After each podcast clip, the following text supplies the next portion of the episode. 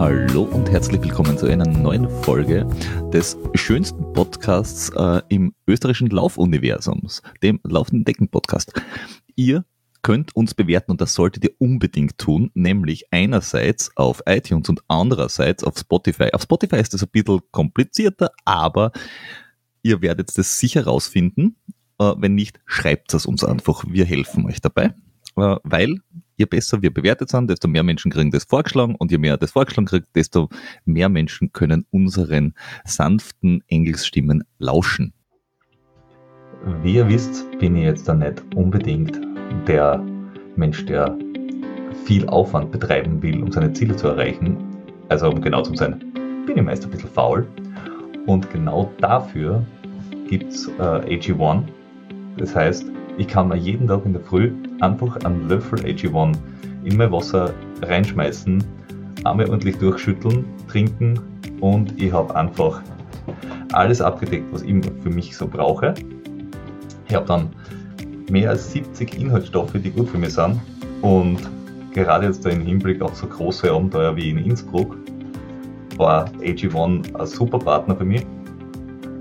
Und die äh, also Ernährung grundsätzlich ist natürlich sehr wichtig, dass du eine ausgewogene Ernährung hast, aber du kannst über die Ernährung einfach relativ schwierig, wenn du dich viel damit beschäftigst, deine vollständigen Nährstoffe zu dir nehmen und dazu ist AG1 eine wunderbare Ergänzung. Dementsprechend kann man da, da wirklich nicht viel falsch machen. Das ist wirklich so mein täglicher Vitaminkick in der Früh und es hat dann einfach ganz viele Nährstoffe drinnen und gibt mir ein bisschen mehr äh, Kraft, die ich für mein ganzes Training und für die Wettkämpfe brauche. Und es unterstützt einfach meine tägliche Nährstoffversorgung. Wenn ihr das einmal ausprobieren wollt, es gibt da jetzt momentan ein exklusives Angebot. Das heißt, ihr geht auf athleticgreens.com slash laufenentdeckend und könnt dort ein Abo lösen. Mit dem Abo äh, bekommt ihr einen Jahresvorrat äh, K2 und D3 äh, plus 5 Travel Packs und ihr kriegt AG1 frei Haus geliefert. Den Lieferrhythmus könnt ihr beliebig anpassen und es gibt eine 60 Tage Geld zurück Garantie, also wenn es drauf kommt, schmeckt nicht, passt nicht, ist nichts für euch, ist das überhaupt kein Problem. Ihr könnt das natürlich auch einmalig bestellen, allerdings die Vitamin D äh, und die Travel Bags gibt es nur beim Abo-Abschluss. Aber am besten geht ihr zu athleticgreens.com slash laufenentdecken und probiert es einfach einmal aus. Und desto, ähm, desto mehr ja. Leben können wir bereichern. Äh, richtig, richtig, richtig. Wir, sind ja quasi äh, wie äh, diese kleinen äh, Zauberer, die diese Schriftrollen in die Kirne der Golems stecken und dann den, den Leben einhauchen, diesem Lehm. Also nicht, dass ihr Golem-Satz, aber Ihr wisst, was wir meinen. Auf, auf, alle Fälle, neben der Bewertung habt ihr natürlich die Möglichkeit, uns auch zu folgen auf allen möglichen Kanälen von YouTube über TikTok, über Instagram, Twitter und Facebook. Das findet ihr alles auf unserer Webseite, die ihr bestenfalls auch in ihre, eigentlich, macht das einfach zu eurer Startseiten. Dann geht nie was verloren. Und wenn es das dann ganz toll macht und dann infiziert seid, so voll und ganz von uns, dann geht's her und spendet auf Steady, Patreon, überweist es uns im Bar per Bitcoin. Zahlt uns eine Dankfüllung, wenn es wirklich reich seid. Wie auch immer ihr das machen wollt. Wir handeln auch in Rohöl. ihr dürft es auch wieder Robert machen und uns mit Geld bewerfen. Richtig, und das funktioniert auch. Wir, wir lobpreisen dafür Dinge. Sogar das Leitergebirge. Richtig, richtig, richtig. Oder ein Jordi, ähm, der wieder läuft. Aber nicht nur der Jordi läuft, sondern auch unser heutiger, ähm, jetzt hätte ich fast schon gesagt Stargast, und das stimmt ja irgendwie, also ein, ein, ein, Drei-Star-Gast, also quasi wie beim Tanzen dieses Drei-Star-Abzeichen, weil er macht drei Sportarten oder er hat schon drei Sportarten hinter sich und in einer oder zwei ist er, steckt er mittendrin und in wurscht welcher ist er gut. Äh, bei uns ist der Josef Schick, äh, auf Twitter kennt man als Pep 909, glaube ich. Ich weiß nicht, das, ich glaube, das ist seine Startnummer, die hat er sich wahrscheinlich irgendwo eintätowiert. Äh, Oder er ist einfach der 909. Pep gewesen auf Twitter, ich weiß es nicht. Du redest dich echt um Kopf und Kragen, oder? Wie kommst du aus dem wieder raus? Aus dem komme ich so wieder raus, indem ich jetzt einfach sage, war das deine erste Startnummer, die dein weiteres Laufleben geprägt hat? Und wie hast du zum Laufen angefangen? Hallo Pep. Hallo aus dem Schneideraum. Das Interview mit Pep wurde schon vor einiger Zeit aufgezeichnet. Er ist leider danach an Covid erkrankt. Er hat es gut überstanden, es geht ihm wieder gut, aber es hat ihm in der Folge etwas mitgenommen. Unser Herz hat ja Auffälligkeiten gezeigt. Er ist auf dem Weg, am Weg zur vollständigen Genesung, aber das Race Around Austria 2022 ist für ihn leider nicht möglich. Das haben wir nur damals noch nicht gewusst. Auf alle Fälle, schaut auf euch und wenn ihr nach einer Infektion bei der Nachkontrolle ähnliches hört, vom Wettkampf ein Startverbot wegen Extrasystolen oder sonstigen Zeug kriegt, Freut euch bitte dran. Wir wollen euch ja länger noch als Hörerinnen bei uns haben. Und jetzt da viel Spaß bei der Folge. Ja, grüß euch. Pep kommt einfach vom Josef, ist ein Pepe quasi der Spitzname und so. Und ja, darum haben wir das einfach. Und die Zahlen dazu waren nicht einfach wie damals früher, aus Zeiten im Internet, da tut man irgendwelche Zahlen dazu zum Namen, damit es halt cool ausschaut oder keine Ahnung was. Also es ist keine Startnummer. Oh, also 666 war schon vergeben, hast du gedacht, 909. Ja, genau, das hört, das hört sich cool an oder wie auch immer. Ja. Und zu den drei Sportarten gehört dann gleich mal betont, dass das, äh, es sich nicht um Schwimmen handelt. Nicht, dass wir da jetzt die, die, die Hörer auf die falsche Fährte bringen. Das ist ganz wichtig. Das ist, äh, oh, ja. Peter, das hast du vergessen. Das habe ich wirklich vergessen. Also äh, äh, Asche auf mein Haupt. Also ja, du bist kein Triathlet, das muss man ganz fix einmal festhalten. Aber okay. äh, die anderen Sportarten, die da äh, im Triathlon dabei sind, da bist schon dabei gewesen. Ähm, de deine erste Leidenschaft war ja, soweit ich das weiß, Laufen.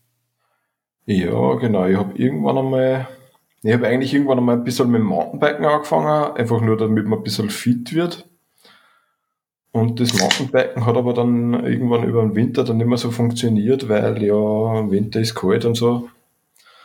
Dann habe ich ein bisschen zum Laufen angefangen das Ganze halt regelmäßig und das hat halt, war am Anfang auch richtig mühsam, also war kein, definitiv kein Naturtalent, ich bin da richtig langsam dahin gelaufen und erst einmal fünf Kilometer oder nur weniger und immer geschwitzt und roten Kopf an alles und Rückschläge gehabt, dann Anfang zum Doktor gegangen, der hat gesagt, ah, das ist ein Knorpelschaden, das schaut schlecht aus, das geht operiert.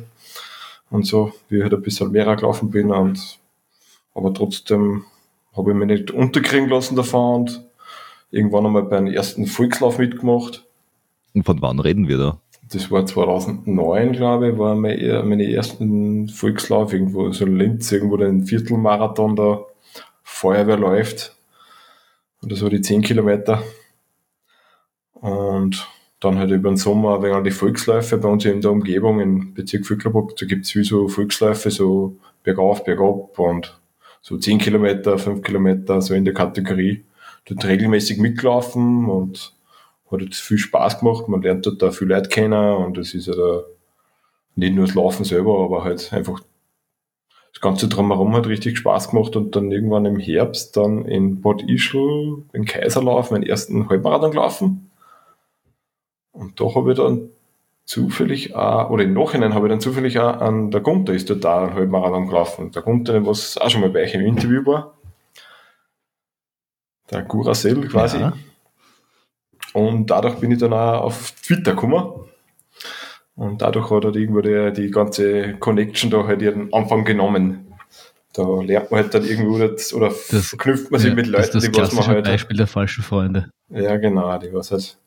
Der Gunther hat dann einen Demeter kennt und äh, da haben wir sich dann halt auch zusammengeschrieben und so Läufe verabredet und so weiter. Und dadurch sind halt immer wieder sind halt eigentlich gute äh, Lauffreundschaften oder Freundschaften zusammengekommen mit den Sachen und halt auch in alle Richtungen hat sich das dann erweitert. Ja, ja und ihr seid ja alle nicht weit voneinander entfernt. Ja, genau. Gunther ja. ist aus Linz und äh, die Meta aus Linz und nur ein paar Leute waren da dann aus der Umgebung. Das und eben, man hat sich halt austauscht über die Läufe, was jetzt so los ist. Und ich habe jetzt dann, ja, 2009, 2018, quasi, äh, 2009 meinen ersten Halbmarathon gelaufen. Da ist mir recht gut gegangen. Da habe ich gesagt, ich will unbedingt einen Marathon laufen. Das war dann eben im 2010 quasi der Wien-Marathon. War mein erster Marathon. Davor hat er fleißig trainiert mit, äh, mit, mit viermal in der Woche laufen und äh, Intervalltraining ein bisschen und Halbmarathon nochmal gelaufen in so in Thermenmarathon in 1,26 oder so. Ich gesagt, ja, dann muss ich unter drei Stunden rennen beim ersten Marathon. Dann haben Nichts leichter als das. Ja. Nichts leichter als das. Also halt sehr ehrgeizig und motiviert. Und dann haben wir natürlich gleich ein paar Leute schwerstens davon abgeraten, ja, das darf nicht da beim ersten Marathon so schnell angehen und so. Und das wirst du bitte bereuen. Und es war richtig hart, aber es ist sich ausgegangen, dass ich knapp unter drei Stunden bleiben bin beim ersten Marathon. War natürlich ein riesig tolles Erlebnis. Auch wenn es der Wien-Marathon war, der was ja von manchen äh, nicht ganz so äh, toll gefunden wird, aber war damals trotzdem ein tolles Erlebnis. War aber auch mein einziges Mal, dass ich in, in Wien gelaufen bin. Aber ja. Ich, ich, ich, ich glaube, der, der Wien-Marathon, wenn man den ersten Marathon hat und dann noch immer weiter läuft, ich glaube, dann ist man einfach dem Laufen so richtig dedicated. Dann, dann sagt man einfach, okay, das ist mein Ding. Sogar nach dem Wien-Marathon laufe ich weiter. und, und ich meine, du, du bist ja das Ganze recht, du hast zwar keinen Trainer gehabt, aber du bist das Ganze doch recht strukturiert schon angegangen, oder? Du hast, das, du hast ja äh, schon immer Trainingspläne gemacht und die dann ähm, irgendwie auch relativ rigoros verfolgt, oder? Mm, ja, Trainingsplan eigentlich nicht direkt. Ich habe mich halt ein bisschen eingelesen in die Bücher da, Stephanie-Bücher oder es gibt ja noch ein paar verschiedene Bücher oder halt auch in die Internetforen da äh, halt gelesen, wie man halt trainiert und so und halt dort immer wieder was abgeleitet davon und halt wegen so eine Trainingsstruktur habe ich schon gehabt, aber einen Plan direkt habe ich nie ganz konkret befolgt. Ich habe schon mal gemacht, dann Dienstags Intervalltraining, Donnerstag Tempolauf und am Sonntag oder am Samstag halt einen, einen langen Lauf in der Struktur habe ich jetzt schon trainiert, aber jetzt so richtig mhm. nach irgendeinem Plan oder nach einem Trainer habe ich nie trainiert, weil ich will dann, wenn ich sage, ich habe jetzt dann den Tag weniger Zeit oder mir geht es auch den Tag nicht so, dass ich jetzt viel Tempo bolzen will, dann habe ich das halt nicht gemacht. Aber schon ich ein bisschen noch Struktur trainiert und so. Das hat sicher geholfen, eben, dass man weiß, ja. was man tut. Ja. Ja. Plan war jetzt gar nicht so gemeint, dass du wirklich dich hinsetzt und, und irgendwie äh, die Woche davor oder für die zwei, drei Wochen wirklich schreibst, sondern eher gemeint, dass du eine, Struktur, eine Struktur hast und das ein bisschen, äh, wenn ich, wenn ich an, an Nicht-Plan denke, dann denke ich an den, an den alten Peter, der, der quasi vier Tage lang nichts macht und dann an, an wenn, wenn wer andere sagt, Peter, geh mal laufen, dann geht er halt einmal einen langen Lauf mit ihm laufen. Also, aber ich, schon, ich sehe schon, dass du eine, eine Struktur hast, halt dir selbst überlegt und sich ein bisschen spontan und mit ein bisschen Flexibilität, aber schon, schon durchdacht, sagen wir so. Ja, aber es war natürlich auch in die Anfangsjahren, oder in Anfangsjahr habe ich natürlich auch im Nachhinein gesehen schon sehr, sehr viel gemacht, eben gerade auch dann nach dem Marathon wieder Volksläufe den ganzen Sommer über. Dann eben der zweite Marathon war dann der Wachau-Marathon. Da wollte ich dann, nachdem ich ja so schnell war beim Linz-Marathon, ah, beim Wien-Marathon, wollte ich dann gleich auf 2 Stunden 50 anlaufen. Das ist aber dann halbwegs in die Hosen gegangen also halbwegs, bin trotzdem noch relativ gut ins Ziel gekommen, aber halt, es war die zweite Hälfte sehr, sehr mühsam zum Laufen und es hat ein bisschen eine Demut quasi. Da wollte ich nur einen Halbmarathon wesentlich schneller laufen, aber dann habe ich auch gemerkt, es geht einfach nicht, dass man sich da gleich wieder um 10 Minuten verbessert oder so. Und dann habe ich 2011 mhm. bin ich dann noch einen Linz-Marathon gelaufen. Meine langsamste Zeit und meine einzige Marathonzeit über drei Stunden, mit drei Stunden zwölf, da habe ich vorher ein bisschen Bronchitis oder irgend sowas gehabt und da bin ich ziemlich eingegangen beim Linz-Marathon, also mit Gehpausen in der zweiten Hälfte und so. Ja, also sich Learning by Doing, was man halt nicht tun soll und so. Äh, dann habe ich mal ein, zwei Jahre lang ein bisschen Pause gemacht. Mhm. Uh, uh, bist du da, da uh, irgendwie datengetrieben schon gewesen, dass du geschaut hast, wie schnell laufe ich, welche Herzfrequenz habe ich, ähm, oder war das einfach so, wie fühle ich mich und ich probiere es einfach aus und habe halt mhm. eine grundlegende Struktur in meinem Training drinnen? Naja, das mit den Daten hat mich schon immer sehr interessiert. Ich habe auch, da hat es das mit den GPS-Uhren am Anfang auch noch nicht so gegeben. Da habe ich mir dann am Anfang habe ich so eine Zoom-Uhr gehabt mit so einem Fußsensor und Herzfrequenzsensor. Und dann ist mir das rausgekommen mit den Handys, mit den Nokia-Handys und mit die GPS-Maus dazu verbinden mit Bluetooth und dann zeichnet sie die Strecken auf. Da hat so ein Sport-Tracker, hat das geheißen. So, so App, ähm, ja, App war das schon, also Online-Seiten und auch mit dieser Community dazu und so. Und das hat mich schon immer sehr interessiert, auch mit den ganzen Verbindungen und so. Und nachher hat es dann die Handys gegeben, die was an GPS eingebaut haben. Mit, da habe ich das Handy da am, am Oberarm, habe ich das dann oben gehabt. Da war ich auch einer von den ersten, die was so komisch aneinander gelaufen ist damit. Äh, da haben wir natürlich das ganze über relativ schlecht ablesen können, wie schnell das mal gelaufen ist, aber so bin ich halt meine ersten Läufe oder am Marathon, glaube ich, auch damit gelaufen und so. Das war schon irgendwie spannend, das mit dem Computer, GPS und so. Beim, bei meinem Vorbeilaufst oder wenn ein Radlfahrer kommt, so, Entschuldigung, könnten Sie mal sagen, was da, da steht, wie schnell ich bin? ja, genau. Ja, das waren natürlich die, die Anfangssachen von dem Ganzen, aber das war schon irgendwie spannend, das Ganze dann übertragen eben auf diverse Plattformen oder so und so weiter. Das war schon immer sehr mhm. interessant, eben zum Vergleichen oder eben zum Auswerten dann auch. Ja, und ich meine, du bist ja dann, du bist ja dann der, ich sage mal, auf dem, aufgrund von falschen Freunden ja durchaus äh, nicht nur beim Marathon geblieben, sondern bist ja auch ähm, weitaus länger gelaufen. Und in und den Wald abgebogen. Ja, quasi, und auf den Wald und auf die Berge, wenn man eigentlich genau Richtig. Ist. Aber hatte ich dann, hatte ich dann sowas wie äh, ein, ein, Trainer oder da irgendwie ein bisschen, ein bisschen mehr Hilfe gar nicht interessiert oder hast du, hast du dich mit, mit dir selbst immer und mit, mit deiner Datenauswertung zu, gut zurechtgefunden und gedacht, das brauche ich eigentlich nicht, weil das nimmt mir nur Flexibilität? Äh, dass man einen Trainingsplan oder einen ja, Trainer oder irgendwas, ja, nein, das, das wollte ich eigentlich nicht, weil ich eben arbeitsbedingt oder halt einfach man wollte keinen fixen Trainingsplan nicht haben, den was ich dann absolvieren muss, sondern einfach ist sich, wie, wie man es halt selbst am besten reinpasst und so und wahrscheinlich, ja, das aber, ja. Ja, ich habe dann schon einige Jahre, habe ich dann das mit dem Marathonlaufen noch an die Spitze getrieben, quasi für meine Verhältnisse halt. Irgendwo 2013, 14 eben viel Volksläufe, Halbmarathon und so, und so gelaufen und 2014 bin ich dann, war dann eben mein großes Ziel der eigentlich der Linz-Marathon im Frühling oder so. Und da habe ich mir aber dann die Achillessehne beleidigt beim Training. Also mal angegangen, weil man einfach so trainiert ohne, ohne Zwang, äh, Entlastung und so weiter. Und auf das auf habe ich mir dann äh, Rennrad zugelegt. Also das ist schon mal die zweite Sportart quasi geboren worden. Und dadurch habe ich halt viel äh, Umfänge quasi am, am Rad gleich gemacht. Und dann habe ich aber im Herbst oder im Sommer dann uh, so ein Laufcamp gemacht mit Laktatmessung und so weiter.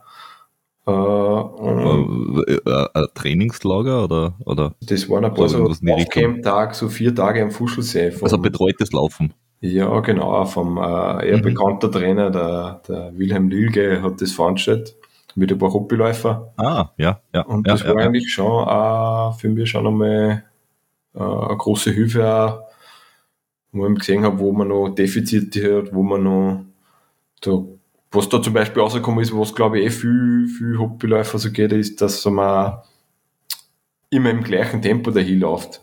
Man läuft nicht schnell genug und auch nicht langs langsam genug. Also die langsamen Sachen langsamer laufen, also vom Pulsbereich und auch der, vom Tempo her und die schnellen schneller laufen dass, dass das viel differenzierter ist oder dass auch bei einem Intervalltraining zwischen der Pause und zwischen den, den Intervall sollen da schon 40 Schläge Unterschied sein und nicht jetzt nur schnell, ein bisschen schnell, ein bisschen langsam, sondern richtig das, das und halt ein paar so Sachen und auf das auf habe ich dann nochmal stark meine Zeiten verbessern können. Eben auf dem Zehner, auf dem Halbmarathon auch. Und da ist mir dann beim Berlin-Marathon in 2014 eben eine richtig gute Zeit gelungen und waren dann 2 Stunden 46. Also von die war eigentlich schon richtig, richtig gut und war Berlin-Marathon ist sowieso ein irrsinnig tolles Erlebnis zum Laufen. Ähm, 246, wenn man das einsortiert, das ist ein bisschen unter dem Viererschnitt, oder? Ja. Drei, was ist das? 355, 357? Ja. So irgendwas in die Richtung müsste das sein. Aber sowas in der Art, es ja. ist durchaus flott. Unter, unter 250 quasi war ein wenig das Ziel. Mhm. Und ich glaube, ich glaub 250, 250 ist so ein Viererschnitt, wenn ich mir jetzt da nicht ganz, ganz gefühlt bin. Ja, genau, genau. So ah. Und jetzt muss ich gerade überlegen, ob das dann 2014 kurz drauf auch einmal war. Da bin ich, dann haben wir dann die grandiose Idee gehabt, eben der, der Demeter hat dann noch geschrieben, ja, er rennt in Frankfurt der Marathon. Äh, eben, das war dann vier Wochen nach dem Berlin-Marathon. Äh, mhm. Ob ich da mitfahre oder wie auch immer, wie die 245er Marken knacken am Marathon.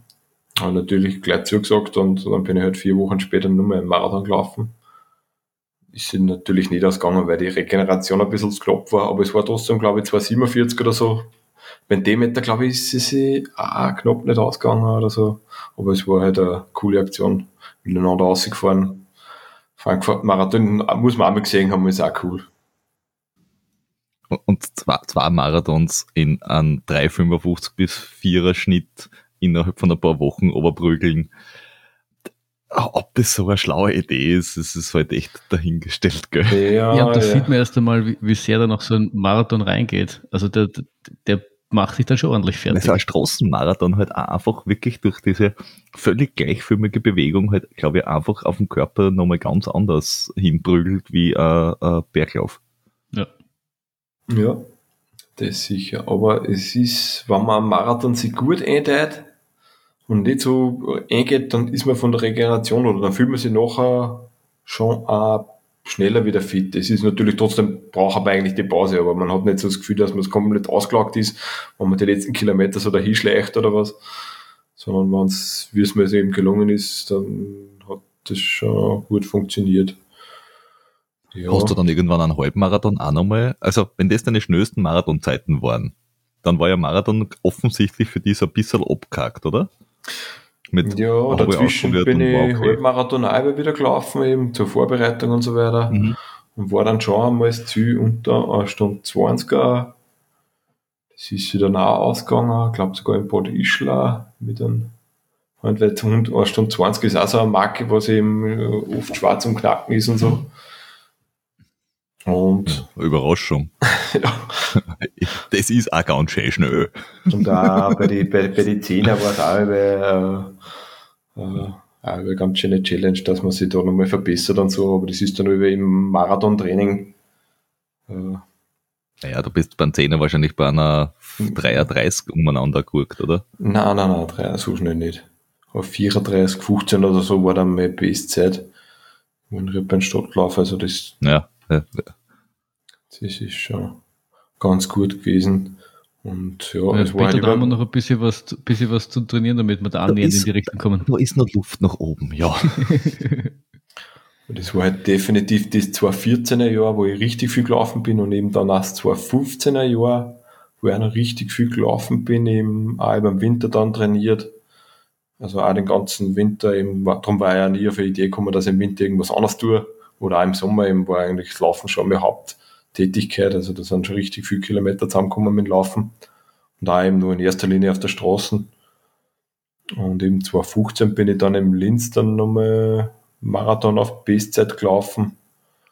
Und das war eben dann äh, 245, 30 oder 32 oder so.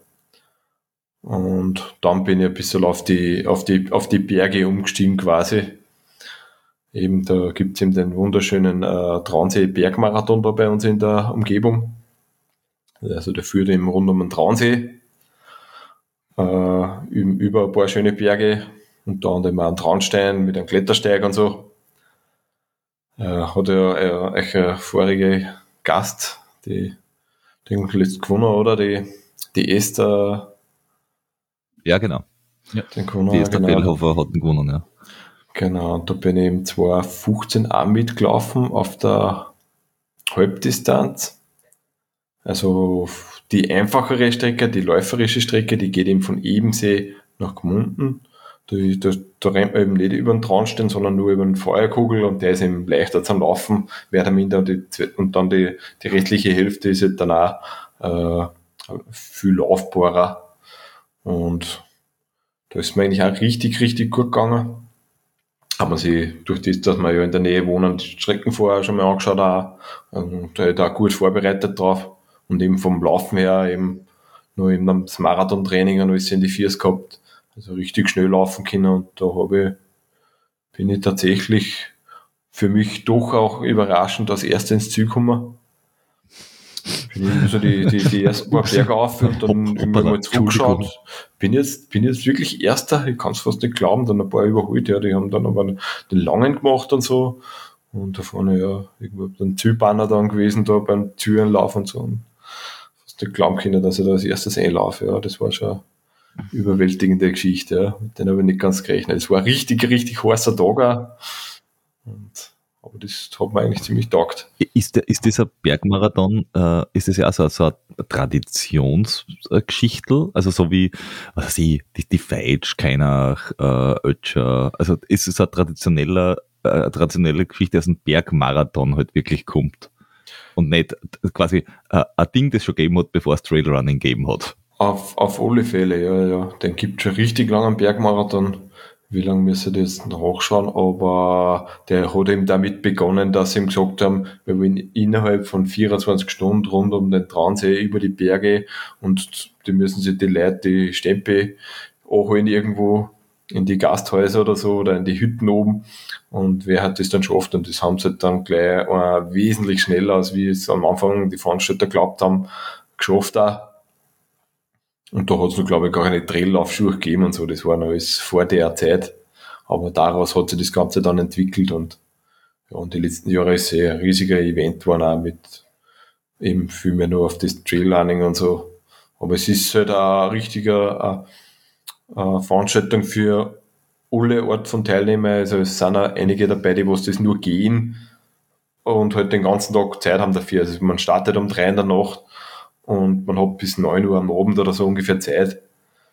Aber es ist ja trotzdem eine irrsinnige Leistung, was du überhaupt da gehen kannst, da rund um ja. die ganze, weil es sind schon richtig steile Sachen dabei, rauf und runter und eben die Länge ist halt äh, mit 62 Kilometer oder so schon auch richtig weit. 68 steht da, 68 oder? mit vier, und vor allem 4650 Höhenmeter, das ist, das ist schon ganz schön ordentlich, weil ja, das ist ja. auf, äh, es ist ein bisschen länger wie die Feitsch, aber es ist halt doppelt so viel Höhenmeter, mehr als doppelt so viel. Ja, das äh, ist, und ich habe gerade nachgelesen, 1989 ist das Ganze das erste Mal diese Idee aufgekommen und es sind, zwei, es sind tatsächlich schon 42 Leute mitgegangen und mitgelaufen und der erste ist nach 8 Stunden 55 im Zug gewesen.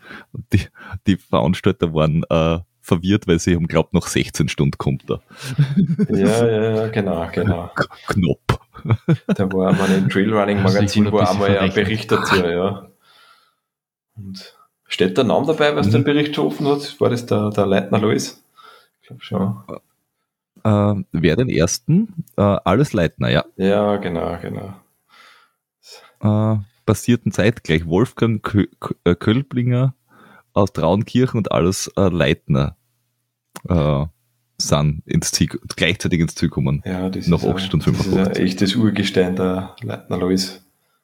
Es gibt auch, äh, wenn du auf der Seite bist, dann äh, ein Foto dazu, das genauso ausschaut, wie man sich das vorstellt. Bergmarathon Ende der 80er.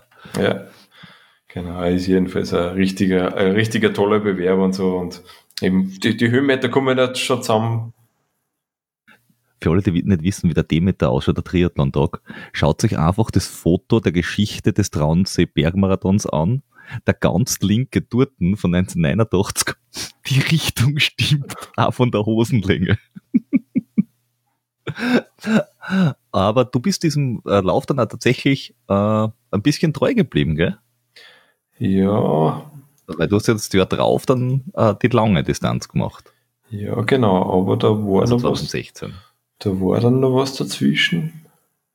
Da habe ich 2015 habe ich schon ziemlich viel trainiert auch und mir aber dann äh, die erste wirklich grobe Verletzung zugezogen. Okay, weil, warum? Also Unfall oder einfach zu down? Zu down, ja. Das war dann im, haben wir im Sommer dann auch einige so Drehläufe gemacht, eben in Demeter und so weiter und so fort. Und der Demeter hat dann im Herbst irgendwo, oder im Dezember, glaube ich, eine Challenge da gehabt, dass er auf die Gieß rauf und runter läuft. Etliche Male. Und da war ich dann auch und dann beim Runterlaufen und Gespüren Fuß und so. Und bin ich mit dem Gunter dann gelaufen und irgendwie habe ich dann nicht mehr gescheit laufen können. Und da hat sich dann im Nachhinein äh, ausgestellt, dass ich mir das Wadenbein gebrochen habe. Das war vermutlich eine, eine äh, Überlastungserscheinung. Und da bin ich halt eine Zeit lang mit dem Gipsfuß äh, daheim gewesen. Ja, das war dann schon etwas äh, ein Rückschlag äh, bezüglich dem, dem Laufen und bezüglich auch dem Ziel äh, Transit-Bergmarathon, den ganzen Rennen dann im nächsten Jahr. Eben das war im Dezember. Dass ich fit bleibe, habe ich dann gleich mal geschaut, äh, will haben, also einen Daumenergometer, dass ich da irgendwas machen kann. Weil gefragt an Doktor, ja, na, wegen am Treten kannst du schon mit dem Gips, also bin ich dann mit dem Gipsfuß oder mit so einem Ding halt auf dem Ergometer gesessen und habe halt mein Fitness trainiert und nach sechs Wochen Gips oder acht Wochen Gips oder so, ja, halt wieder angefangen ein bisschen. Aber da war jetzt auch Laufen, ist noch nicht leicht gegangen und so, aber dann halt viel mit, mit Radfahren dazu halt wieder die Ausdauer ein wenig aufgebaut. Und dann ist Laufen schon wieder geehrt worden, weil eben die Pause ja nicht so lang war. Und dann bin ich halt in 2015 einen ganzen Bergmarathon gelaufen, ja. Und eben auch recht gut, glaube ich, ins Ziel gekommen mit Platz 8 oder irgend sowas. Genau. Äh, 8, 8 von 155, also schon, schon, schon ganz flott und weit fuhren. Und auch von der Zeit her, so mit eineinhalb Stunden, also knapp drunter, es geht. Ja. Es müsste doch gelaufen. Schon. Weil wenn man, die, wenn man die Faustformel nimmt und sagt, 10 Kilometer pro Stunde und für 1000 Höhenmeter eine Stunde mehr, dann geht sich das nicht aus mit einer halbe. du bist ein bisschen länger unterwegs. Du musst einfach deine Faustformel anpassen. Eh, eh. eh ja. Es, es muss jetzt einfach die anders sein. dich einfach, Peter. Da, ja, richtig, richtig. Beim Transitbergmarathon hast du dann einen Traunstein, der hat eben so, glaube ich, drei Kilometer und 1200 Höhenmeter. Also das ist richtig, richtig mit Seil versicherter Klettersteig auf quasi. Also da macht man schon richtig viel Höhenmeter vor allem und, und runter geht's auch ähnlich steil, wo halt dann, ja, gibt ja die, was das in. Den kannst du dann nicht schnell laufen. Ja. ja, es gibt ja die, was das in 20 Minuten, unter 20 Minuten runterlaufen können. Also das ist, ja, da muss man schon ordentlich Gas geben können. Wenn, wenn ich, ja, wenn ich auch wenn ums zutun wäre das in Beta, aber irgendwie erinnert mich das auch an, an, an einen Batscher Kofel. Da hatten wir in, äh, in drei Kilometer 1000 Höhenmeter. Was 200 Höhenmeter sind, sind noch mal eine Ansage, aber es, es geht ungefähr in die Richtung. Ja, also nur mehr steiler. Man braucht schon die Hände und so. Ja, das, na gut, Butcher Cole brauchst, noch, brauchst die Hände noch nicht, aber es ist kurz davor, würde ich sagen. Ja.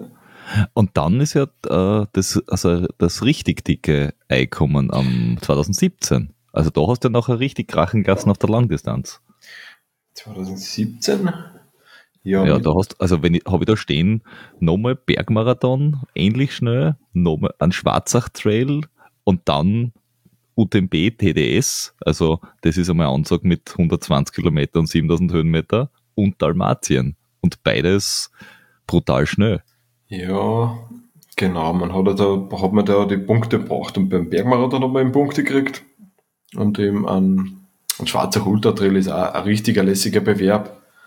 Äh, auch schwerstens zu empfehlen, ist über voll schnell ausgebucht. Äh, aber richtiger toller Lauf vom Veranstalter und so. Und genau, da haben wir ein paar Punkte gekriegt ja, dafür. Der Flo sicher die Shownotes tun.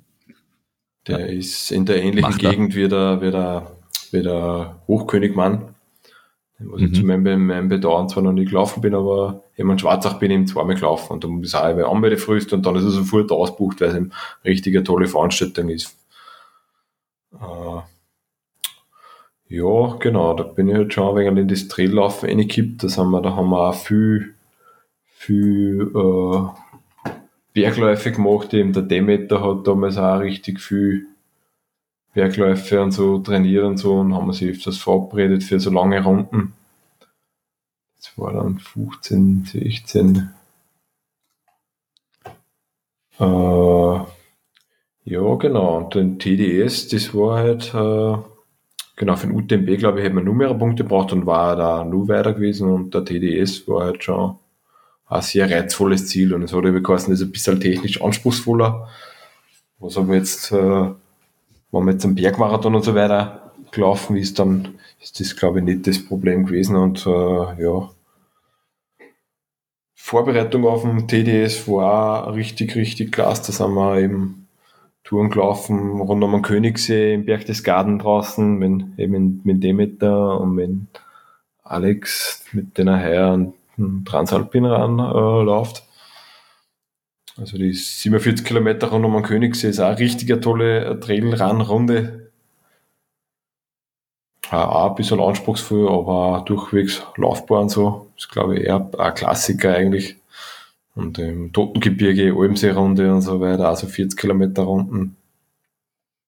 Da ja. ist allein das Training ist ja schon äh, nicht, nicht der Mittel zum Zweck, sondern schon ein, ein richtiger tolles Erlebnis.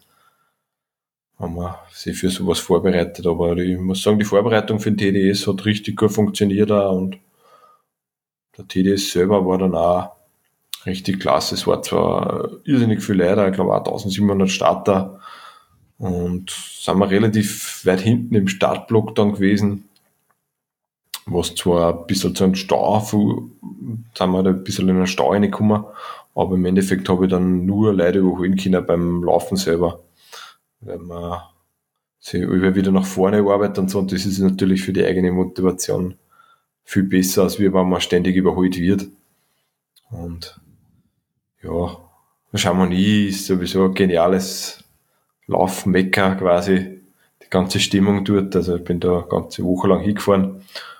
Äh, ja, ist ein Glas, wenn man da drüber fährt, schon mal über die, über die Berge und dann sieht man in das Tal eine, ja, herrlich und dann eben richtig wenn, aufgesogen. Wenn, wenn man der Peter ist, dann fährt man das Tal rein, alle, alle schauen vor Bewunderung die Berge und der Peter so rum, ja, okay, Berge. Wusstest du, kennst du ihn, Jamil Curry? Ja. Das ist der, der was, auch Ultraläufer, der was an YouTube-Dinger hat und so, oder veranstaltet, ja. Ja, genau. Amerikanischer Ultraläufer. Der ist 192. geworden vom TDS 2017. Ja. Der Karel Sabé, oder Sa ja, kennst du auch? Ja. ja. Der ist 175. geworden. Ja. Der Josef Schick ist 163. geworden. Also für alle, die jetzt da einfach so ein bisschen eine Relation brauchen.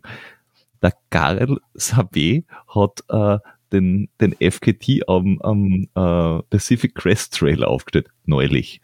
Und er ist jetzt ab am Barclay dieses Jahr eigentlich am weitesten gekommen. Vier Runden. Also die, diese Kaliber, die waren hinter dir. Echt? Also, das habe ich gar nicht so in, in der Deswegen, mhm. aber äh, ja, es ist mir da schon richtig gut gegangen. Das, was man halt, was ich halt festgestellt hat, ist, dass ich eben relativ schnell auf der Straße oder so laufen kann, das Kindern bei so einem Ultraschall zugute, weil auch jetzt beim Bergmarathon, Transit-Bergmarathon oder so, man hat trotzdem viel Flachstücke und da macht es halt einen schönen Unterschied. Oder auch so leichte Bergauf, bergauf, da macht es halt einen schönen Unterschied, ob ich da jetzt meine Grundlagen Ausdauertempo ein 6er Schnitt ist oder 5er Schnitt ist oder ein 430er Schnitt oder so. Weil man einfach die Meter viel, voll viel gewinnt. Und beim, beim TDS und so, da hat man auch einfach die Verbindungsstücke, da kommt man wieder auf den Berg und dann geht's wieder ein Tal ein Stück entlang. Wird eh beim UTMB, glaube ich, ähnlich sein.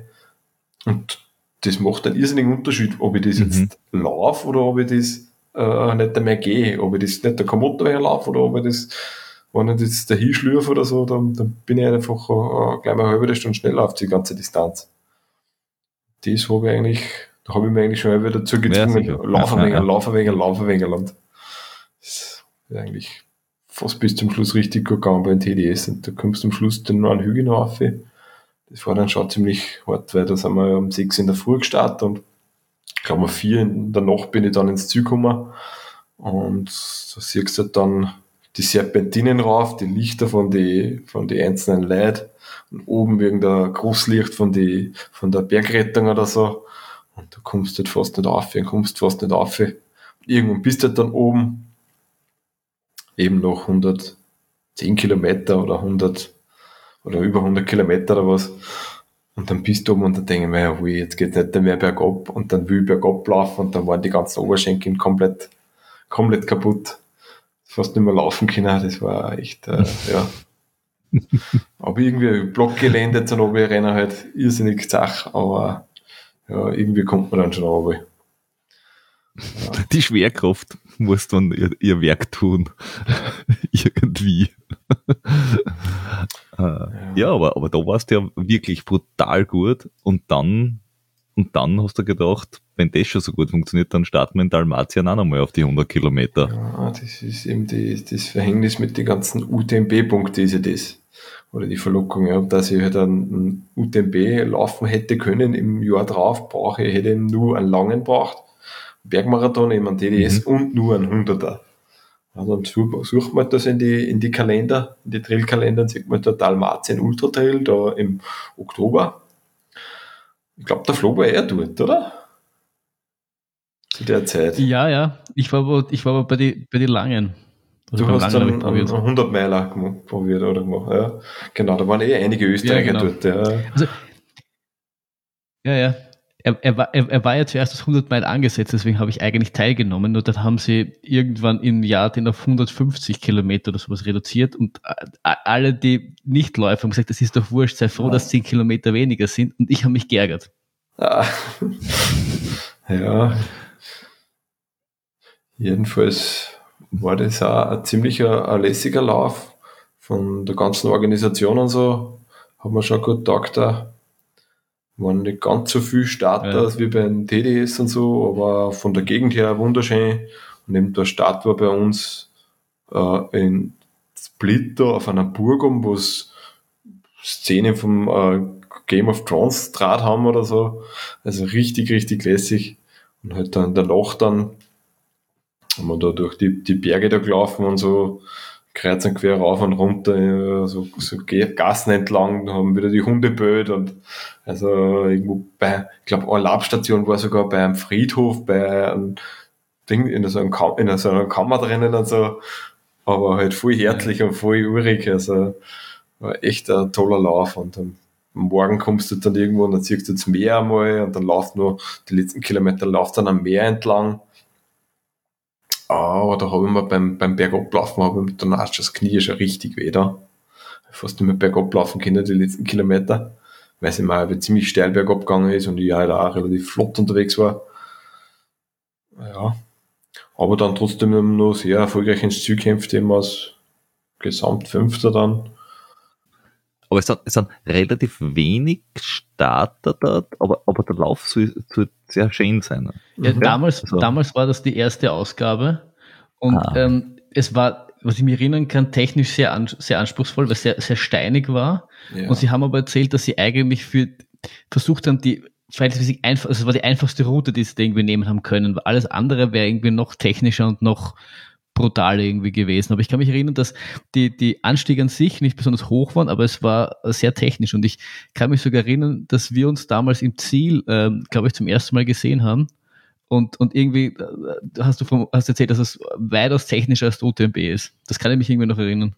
Aus wie der TDS davor, ja, ja, ja, das, ja. das, das kann gut sein, weil sie eben okay. Schon, auch mit so, mit die, mit die, genau mit die Sterne war es schon ziemlich mühsam zum Laufen und da ja, aber Wo, wobei sie ja bei, beim TDS schon äh, sagen, das ist der technischste von den UTMB-Rennen. Mhm. Eh, aber ich, ich, es ist halt, du, es ist trotzdem noch, also dort kann ich mich erinnern, was, was richtig, also ich kann mich dann, das, das war dann auf der, auf der 150 Kilometer Strecke, da, da bist du, glaube ich, nicht gelaufen, Pep, aber da, da kann ich mich erinnern, da war, da war einfach nur Stein das ist wie kein Steiner mehr und zwischendurch hast du die Fahnen gesehen und du bist einfach so von Stein zu Stein gehoppt. So, das war aber sicher zwei Kilometer lang oder so. Nicht, dass sagt, dass der kurze Steinfeld, da war es echt, echt ewig lang. Also das war, kann man war schon ziemlich, ziemlich hart. Ja, ja, ja, ja, das kann schon sein. Dass, da waren schon ein paar Abschnitte dabei, die was recht mühsam waren, die was nicht so, nicht so schnell zum Laufen sind. Aber ja, nachher dann am, am, am Meer halt der Tür laufen, alles war schon top. Ich glaube, hat eher Österreicher gewonnen da. Matthias, ja, den Langen. Ja, ja, irgend, ich kann mich erinnern, dass es ein Österreich, ich weiß nicht mehr wer, aber ich, du hast recht, das hat er Da hat der Österreicher gewonnen, das weiß ich auch noch. Je, jedenfalls habe ich dann meine fünf und meine UTMB-Punkte beieinander Äh, gehabt der fürs Jahr Matthias. Kodim. Ja, genau, genau. Ja. Ein Richtiger. Äh, ja, aber beim UTMB bist du nie antreten. Na, weil, Und deine Results enden hier auch. Genau, Was, was, was geschah? genau, eben äh, Kroatien super gelaufen, aber eben das mit dem Knie. Und eben äh, Kroatien war im Oktober, der TDS war im August, sprich Regenerationszeit zwischen 220 Kilometerläufe etwas zu wenig, beziehungsweise haben wir in der Zwischenzeit auch äh, einiges gelaufen, da sind wir eben in dem mit der rund um, rund den Gosokamm gelaufen, mal die lange Runde, dann ähm, sind wir jetzt sogar den, wie heißt der euch unten, einen Schneeberg Trail gelaufen, nur als Vorbereitung für den, Ja. für den Kroatien und so. Also schon einfach. Irgendwie, irgendwie, irgendwie kommt mir das alles sehr bekannt vor. Es hört sich alles so nach, ich mache einfach ein Rennen zur Vorbereitung von einem Rennen und nach einem 100er ist ein 50er ja immer noch gegangen und dann machen wir halt noch einen 50er und schau, da ist jetzt wieder der nächste 100er. Ja, genau. Hoppala, ich bin verletzt. Irgendwie. Hm. Ja, ich habe mich für einen für für UTMB, da bin ich damals nicht ausgelost worden. Dann habe ich nur eine grandiose Idee gehabt, nämlich nicht für einen UTMB, sondern da gibt es ja nur einen schönen Lauf dort in der Gegend, dass ich mich für den anmelde. Das war nämlich der Tora gewesen. Bei dem bin ich dann sogar gezogen worden.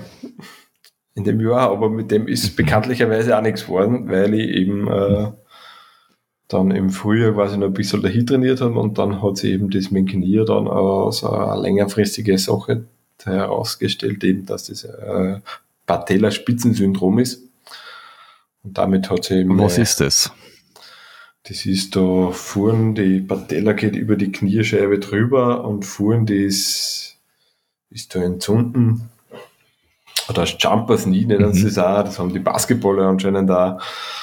Das ist ja da so Überbelastung von runterlaufen oder halt einfach von der, der Dauer Überbelastung. Also ich habe ja schon einige Jahre da, das war 16, quasi sechs Jahre schon intensiven Laufsport betrieben, eben mit den Marathons und so und dann eben die mit die Ultras und ja, dann war halt Hast, hast du zu wenig stabig gemacht oder war es einfach, oder, oder Ausgleichstraining oder war es einfach, einfach zu laufen? äh, Oder war es Stabi- einfach falsch oder weiß ich nicht. Also hast du irgendeine äh, äh, eine Begründung, warum es passiert ist? Oder einfach Pech? Ja, Stabi habe ich eigentlich fast gar nichts gemacht. Und meine linke Seite war, ich weiß schon ein bisschen die schwächere Seite. Das war auch die Seite, wo ich mir damals mein Wadenbein gebrochen habe. Und mit dem Wadenbeinbruch habe ich mir ja ein bisschen einen, einen, einen Laufstil ein bisschen einen anderen angewohnt. Zumindest sage ich jetzt einmal so. Äh, und dadurch hat sich vielleicht auch das mit dem Knie ein bisschen nach innen draht oder so, weil der Fuß ein bisschen mehr nach innen knickt und so. Und mit der Ultrabelastung dann eben ein Jahr nach dem Wadenbeinbruch und so, hat sich das halt so, und halt zu wenig Ausgleichstraining dafür, hat sich das halt dann so entwickelt. Und halt so. Und, und Radlfahren ist quasi kein Ausgleich dafür, oder? Weil dort be- belastest das da auch. Also ist es was, was nur fürs Laufen ist, oder ist es auch, äh, ist dieses, diese Patellaspitze auch für, äh, scheiden dann einfach, weiß ich nicht, 18 andere Sportarten gleich mit aus? Mm, es ist äh, beim Radfahren, gerade wie es, wie es halt richtig akut war, da hat es halt richtig weh, da wenn man vorhin draufgedrückt hat, da hätte ich wirklich einmal gleich am Anfang Ruhe geben sollen, da habe ich dann trotzdem mal Radfahren da und ein wenig so eine Therapie gemacht beim Sportarzt und so, aber halt nicht mit Ruhe geben dazu, sondern halt, der hat gesagt, du kannst schon ein wenig laufen dazu, aber das war eigentlich wissig äh, kontraproduktiv, also ich habe es eigentlich dann äh, erst angebracht, also halt wirklich um das Laufen, halt wirklich einmal ganz gehen, gut zu lassen und so. Und Okay. ja, da hat sich eigentlich schon mal Lauf, äh, Wettkampflaufmäßig hat sich das dann schon mal stark verringert, dann die Zeit drauf. Aber halt Mineralfahren, das hat man schon machen können, vor allem auch, wenn man nicht gerade mit riesen dicke Gänge die Berge sich raufquält, dann spürt man das nicht so. Also das hält das, hält das dann schon aus. Oder es ist dann auch, die Akutphase ist dann dumm abgeklungen. Aber ja, dann habe ich wieder das Laufen probiert, aber das ist wieder gleich wieder gekommen. Also dann habe ich wirklich eine Zeit lang nichts mehr da können. Beziehungsweise bin jetzt dann noch nicht mehr in, in Lauf-Wettkampf äh, geschehen drinnen. Aber hm. ja, dadurch hat sich halt, haben sich halt andere Sachen entwickelt. Dadurch bin ich halt dann vorne im Winter, ja, Radfahren kannst du im Winter nicht mehr. Muss ich halt da mal das Skitouren gehen anfangen.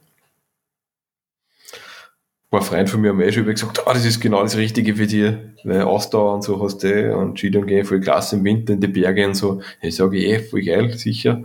Aber so unterfahren, ich bin kein, kein, kein guter Skifahrer, ja. Weil in der Schule einen Skikurs gemacht und dann jahrelang nicht mehr gefahren und dann nur ein bisschen aneinander gefahren. Ja. Aber dann haben wir trotzdem dann 2018, 19, den Winter quasi, habe ich mir glücklicherweise dazu entschieden, mal so ein Skitourenset zu kaufen. Und bin halt da eingestiegen und habe mir halt gleich irrsinnig taugt und äh, das mit Skifahren ist am Anfang auch richtig mühsam gewesen. Und habe ein wenig Kurse auch gemacht und so, oder halt einfach viel Learning by Doing auch und das ganze Skiern gehen ist da eine eigene Sportart oder vor allem auch das in die Berge, also nicht nur die Pisten gehen, sondern halt richtig in die Berge, die Skitouren gehen und so. Und habe ja da das Glück gehabt, dass ich da ein paar gute Freunde habe, die was mir das gut gezeigt haben, auch, oder vom Alpenverein auch, äh, Freunde, beziehungsweise auch eben mhm. die Freunde, der Freundeskreis, mit denen ich da in die, im Sommer auch in die Berge schon unterwegs war, auch wegen die größeren da waren wir, äh, Großglockner waren wir da auch schon mit, mit denen unterwegs auf dem Grat geklettert und so weiter. Und mit denen halt dann über den Winter dann, 2019 war dann ein richtiger guter Winter zum Skitouren gehen, da halt richtig viel eingestiegen und halt gleich mal richtig viel Skitouren gemacht und so und ja, also dann geht dann das Laufen gar nicht mehr so im Winter. Wobei, wobei beim, beim das, das Skitouren gehen, also das ist ja quasi äh, äh, das, das, die dritte Sportart jetzt da, aber wir haben jetzt ja die zweite so ein bisschen übersprungen, das Radlfahren. Weil du bist ja da ins Radlfahren auch extrem eingekippt. Also du, du tust ja nicht Radlfahren, weil du in die Firma fährst und haben, sondern du fährst schon bisschen weiter, ein bisschen schneller, ein bisschen mehr. Ja, ich meine, ich, ich, ich, ich glaube, der hat schon ein paar Mal von, von, von daheim in die Firma äh, geradelt, aber halt mit einem, mit einem ordentlichen Umweg, was man dann auf, auf, auf Strava immer so sieht. Ach so, mit rund um den Attersee noch, vor der Arbeit noch, ja, genau. Ja, sicher, das Radfahren ist, ist auch in der Zeit eben, wo eben das Laufen nicht gegangen ist, halt viel mehr waren noch. Aber Bewerbe eigentlich auch gar nicht so, weil, ja, weil dann zwar, wann, wann ist Corona gekommen? Nein, 2020 ist Corona gekommen, oder? Da, waren, da wollte ich eigentlich ja. dann ja. die ersten Radmarathons oder so mitmachen, äh, eigentlich gar nicht so, aber dann halt viel so äh, äh, gemeinsame Touren, halt auch längere Touren und so. Äh, braucht man gar keine aber, Bewerbe aber du warst dazu. Nie so auf, auf aber du warst nie so auf, auf, auf Kurzdistanz irgendwie Kriteriumrennen, keine Ahnung, irgendwas, sondern immer lang, also quasi Radmarathon, ähm, oder irgendwas, was, was wirklich auf Langdistanz geht? Ja, aber bin ich einfach auch noch gar nicht so viel gefahren. Es war halt bei uns der, der King of the Lake, das ist das Einzelteil von Ronnemann Attersee, das ist halt, weil das genau vor der Haustür, also 15 Kilometer von der Haustür weg ist. Da bin ich auch mit dem Rennrad ein paar Mal mitgefahren. Das waren meine Radbewerbe und sonst Radbewerbe waren es eigentlich gar nicht so viel oder fast kein, bis auf die, das, äh, dass wir halt mit den Kollegen von, von Frankenburg äh, beim Race Around Austria mitgefahren bin als Betreuer. So bin ich halt quasi bei den Race Around Austria reingekommen. Und da sind wir dann, äh, nachdem ich zwei Jahre als Betreuer dabei war, haben wir schon eh schon alle gesagt, ja, warum fährst du nicht, du fährst mal selber mit und so weiter und so fort. Das, also das erste Jahr hätte ich mir überhaupt nicht vorstellen können, was das überhaupt ist und so. Und äh, eben letztes Jahr war es eben dann tatsächlich so weit, dass wir eben dann ein Team zusammengestellt haben und dass wir eben dann Race Around Austria im Vierer-Team gefahren sind. Äh, Und halt Weil, das, weil du hast die Strecken nachher schon kennt. die Strecken schon kennt und wie Das das, ist, ja, das, ist, das ist ja eigentlich das Hauptproblem, nicht das Fahren, aber man muss die Strecken kennenlernen. Ja, und ich meine, wenn, wenn man noch nicht so wirklich Radbewerbe macht, wa- warum, warum mit dem kleinen Zeug anfangen, lieber gleich zum Race Across Austria? Ich meine, Ja, das alles andere, also ganz Ja. ehrlich, diese, diese ein bisschen durch die Wachau-Gurken kann ja jeder. schon der Geburtstag. Ja, Ja, im, im Viererteam ist ja aufgeteilt. hat ja nicht irgendwie mitgefahren. Ja, wir haben schon, es waren eben die, die, die, wo als Betreuer mit war, war auch schon über das Ziel, dass man möglichst weit am Podium fährt und so weiter. Und äh, wir haben vom Sportstreicher Racing Team haben wir da gesagt, wenn man sich den Aufwand antut, und der ist eben ganz schön hoch, als Viererteam, wenn man es macht, dann will man natürlich möglichst weit fahren, mitfahren. Und äh, das ist mal zum, was der Aufwand ist. Also wir haben da, man braucht da, also wir haben da zwei Busse gehabt, ein Nachtauto, ein, ein Pacecar und ein Wohnmobil. In Summe sind es dann 15, 16 Betreuerpersonen, die was da mit dem Auto äh, aneinander fahren, äh, die Leute betreuen, Physiotherapeut mit oder Thera Therapeutinnen mitgehabt und Leute für die ganze Logistik und so weiter. Also das ist ein, ein gewaltiger Aufwand, was man da hat. Oder was wir da betrieben haben auch. Eben, das geht nur, wenn man halt äh, Sponsoren hat, die was dann da ein wenig finanziell unterstützen, die was das Ganze ermöglichen und eben ein, gutes Team, die was sich da auskennt oder die was halt auch schon Erfahrung haben damit. Und darum haben wir das letzte Jahr eigentlich dann richtig gut umgebracht und da, ja, Ja, und ich meine, das ist schon so ein bisschen der Unterschied zum, zum Ultralaufen, dass wenn du dann, ich glaub, Ultraradfahren, also mir ist es mein Gefühl auch, ich, ich höre ja gern den Sitzfleisch-Podcast von Christoph Strasser, der eh schon, schon mal da war. Und der, der, der Aufwand, den man betreibt, jetzt auch im Viererteam oder selbst wenn man, wenn man nur alleine teilnimmt am, am Race Across Austria, das ist, das ist schon gewaltig mehr, als wenn ich jetzt an, an, an ähnliche Kaliber im, im Ultralaufen denke. Also wenn ich jetzt beim UTMB teilnehme, ist auch ein Riesenaufwand, aber bei weitem nicht das, was ich bei so Ultraradlrennen habe, oder?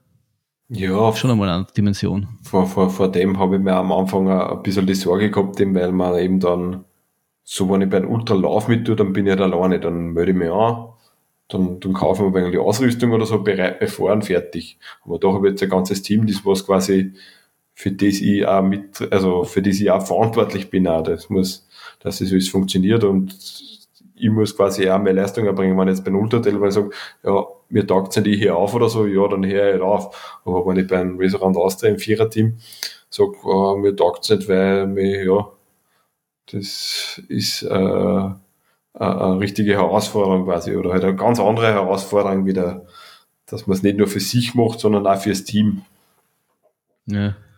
Und ja, das ist, geht eben nur, wenn man sagt, man sind, man, es sind mehrere Leute, die was dasselbe Ziel verfolgen. Wenn jetzt nur einer alleine bringt das eben nicht zusammen. Also, Ja. ja, Macht sicher auch einen ganz anderen Druck, denke ich mal. Also das ist, das, mit dem musst du halt auch irgendwie umgehen können, weil, weil, ja, wie du, wie du sagst, wenn du irgendwie dann keinen guten Tag hast und, und, und du eventuell es gar nicht geht, pff, hast viel Geld investiert oder viel Zeit investiert und, und dann, dann musst du die Segel streichen. Das ist, stelle ich mir nicht einfach vor. Und ich habe schon im UTMB äh, nicht Finish geknabbert, also dann will ich gar nicht dran denken, wie man dran knabbert, wenn man, wenn man im Viererteam scheitert.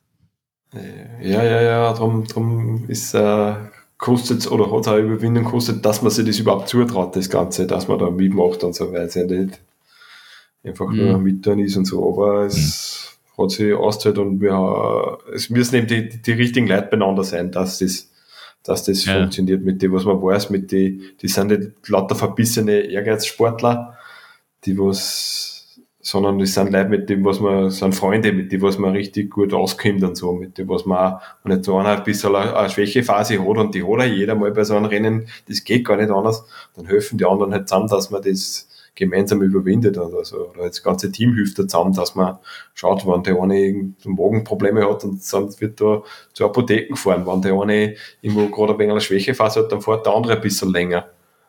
Also das ist alles, Mhm. Und es hat ja auch richtig gut funktioniert. Also ihr, ihr ihr wart ja auch äh, richtig stark unterwegs. Ja, ihr wart ja Zweiter am Ende des Tages. Ja, wir waren, äh, es ist perfektes Wetter gewesen und unser Plan ist früh aufgegangen, den was wir sie gemacht haben. Also wir waren sogar wesentlich schneller als wie unser Zeitplan.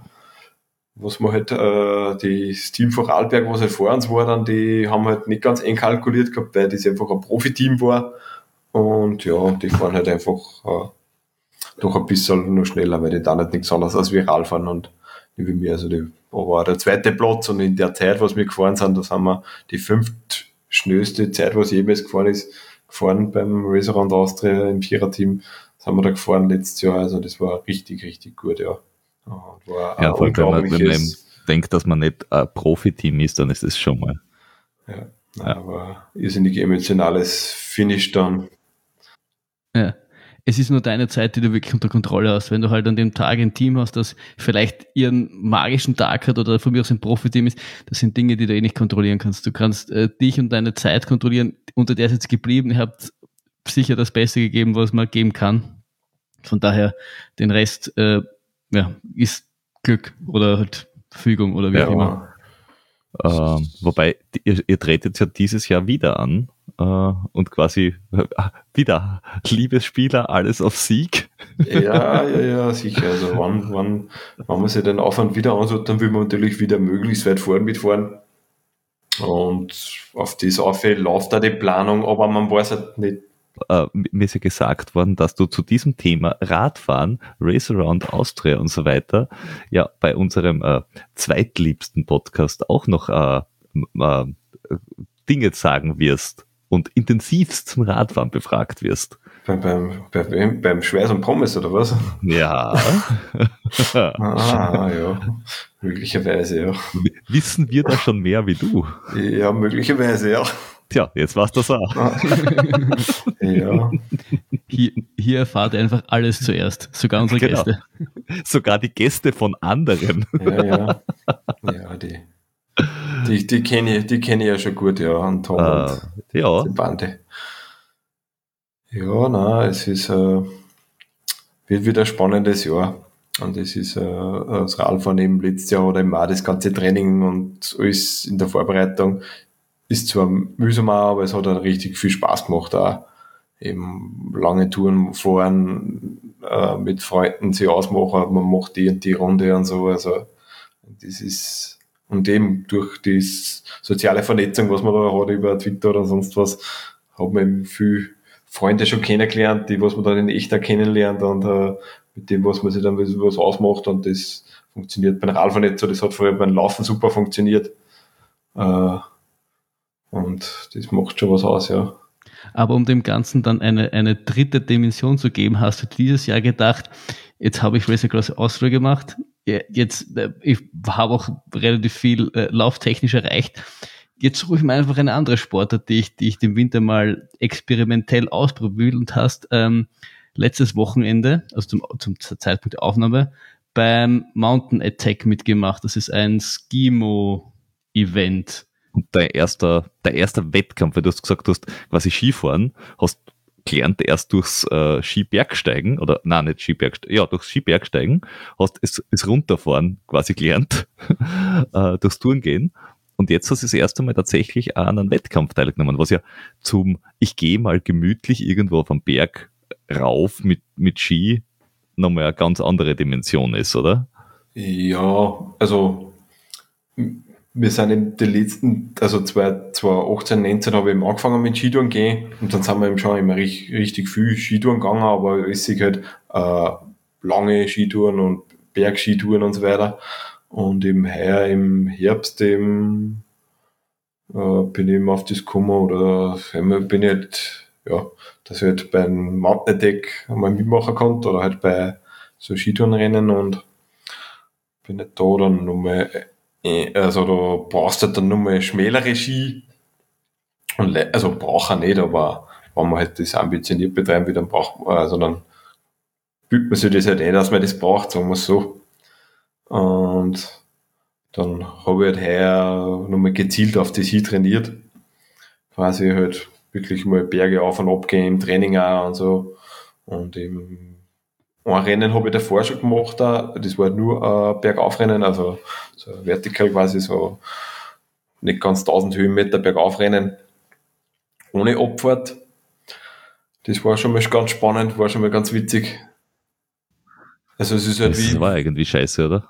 ja, das also- ist ja wie, wie ein Berglauf halt. Wie die Bergläufe, wo es halt einen Kilometer bergauf geht. und dann gehst du nur auf und dann sagst du, ja, na, und ich fahre mit, ich fahr mit dem Lift runter. Ich Ja, mein, du fährst außerhalb von der Wertung, fährst halt dann runter, ja. In, der, in der Hitten war dann Zielkehrung und dann fährst du halt so wieder runter.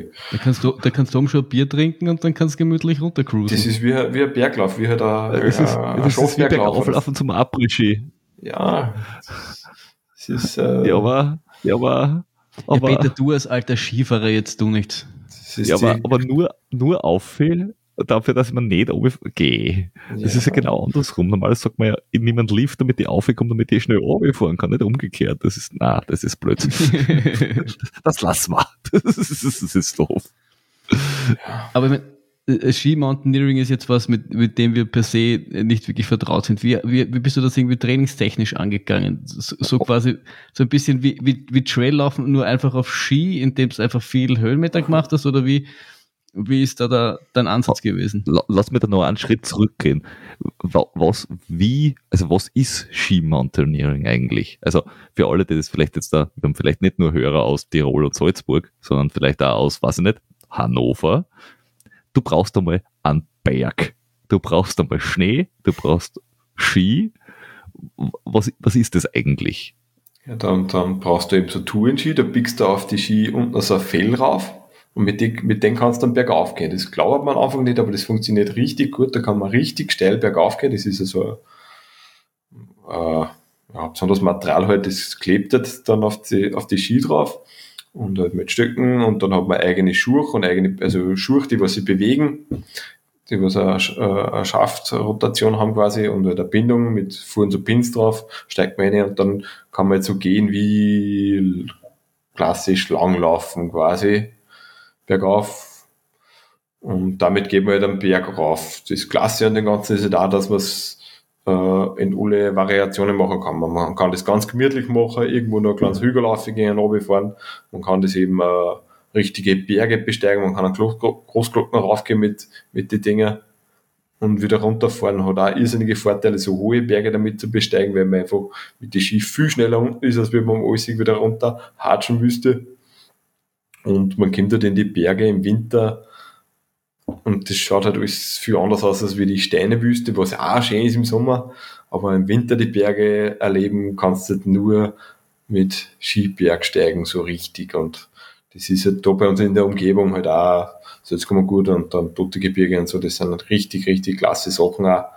Und man sich noch ein bisschen auskennen so, da kommt man schon richtig wohin und äh, ja, Äh, gibt was Klingt, her. klingt aber nicht, nix, klingt, klingt aber für ni- nix, was man ähm, unbedacht äh, mit Ikea mal ganz schnell zum Sportfachhandel meiner Wahl äh, kauft man irgendwas zusammen und äh, hupf auf den nächsten Berg auf, wie machen sollte. So, ich denke da eher an äh, abseits der Pisten, Winter, pff, Lawinen, Abhänge, pff, schneller Tod, äh, was halt so passieren kann. Ja, das, das, Das Ste Sterben am Samstagnachmittag.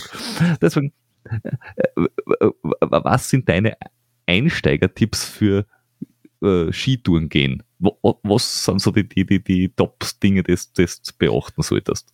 äh, als erstes gleich mal eine gescheite Ausrüstung kaufen oder ausleichen.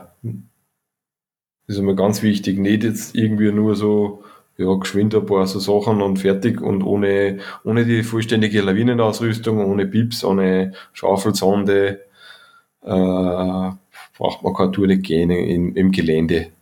Das tut man nicht, das ist einfach zu gefährlich. Dann gibt's eben die Das, Vereine. das geht man dann nur am, am, das geht man auf der Pisten. Also es gibt's ja auch, glaube ich, oder? Auf der, genau, auf der Piste gibt's auch Aufstiegsspuren und so weiter und so fort. Das kann man natürlich auch ohne, ohne, ohne das Zeug gehen. Also, das ist auch, Mhm. ist auch für, für Einsteiger auch sehr gut, wenn man da einfach sich in die Touren am Anfang geht und so.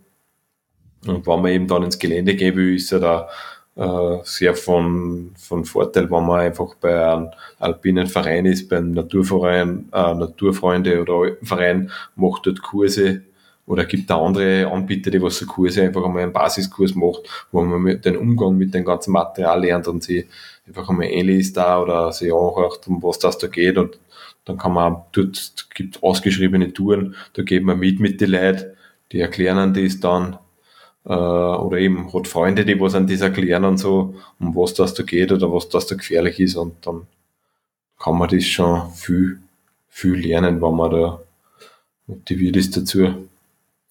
Aber hört pumpt sich auch so alles noch- richtig und äh, ja. Aber es hört sich halt echt alles an wie, ähm, äh, such dir mal jemanden, der sich damit auskennt äh, und geh mit dem mit. Also nicht so äh, wie beim Radlfahren, was du einfach sagst, nein, ich gehe am Donauradlweg und fahre mal allein für mich dahin, sondern es, es wäre echt gut, wenn du da irgendwann einmal suchst, der, der, der, der versiert ist, der das schon ein bisschen gemacht hat und lass dir das sagen. Weil du gehst ja auch nicht Trail laufen und fangst da mal an, weiß ich nicht.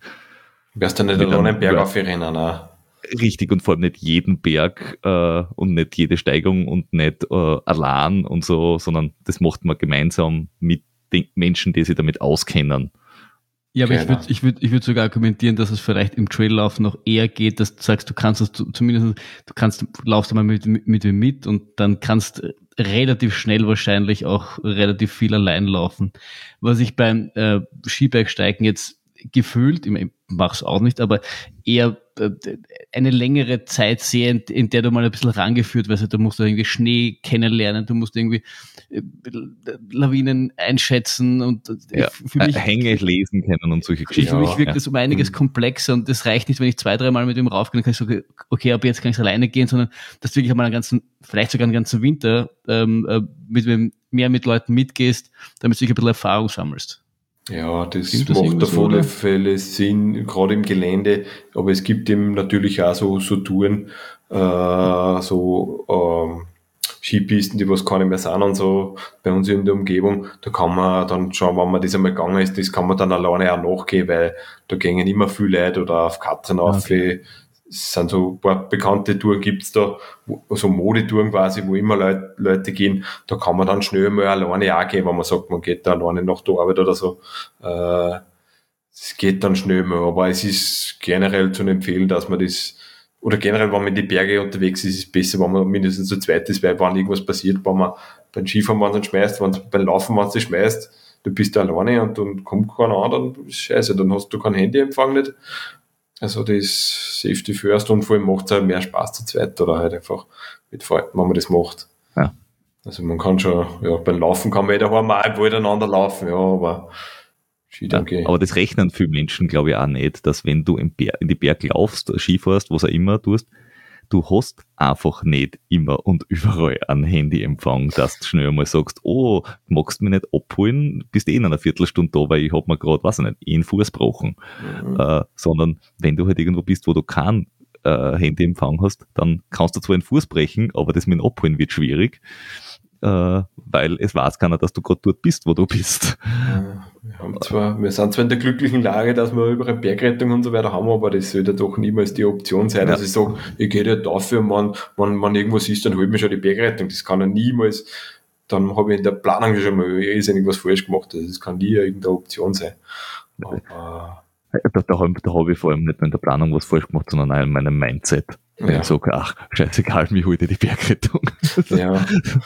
ja, aber es Dann ist machst halt, was anderes. Spitz, Kegeln oder Curling oder weiß ich nicht. Schach. Schach, da könnt ihr euch den Finger brechen. Das ist nicht so schlimm. es werden nicht die Leute immer mehr, die was am Berg gängen und so und ich glaube von der, von der Umweltstatistik, man liest halt immer öfters auch was, aber von der Summe, was Leute gängen und was passiert, glaube ich, ist eh nur verhaltenmäßig relativ gering, das Ganze. Aber es ist halt, desto mehr Leute da sind, desto mehr Leute ist halt einfach Statistik, desto mehr Leute kann, kann halt was passieren.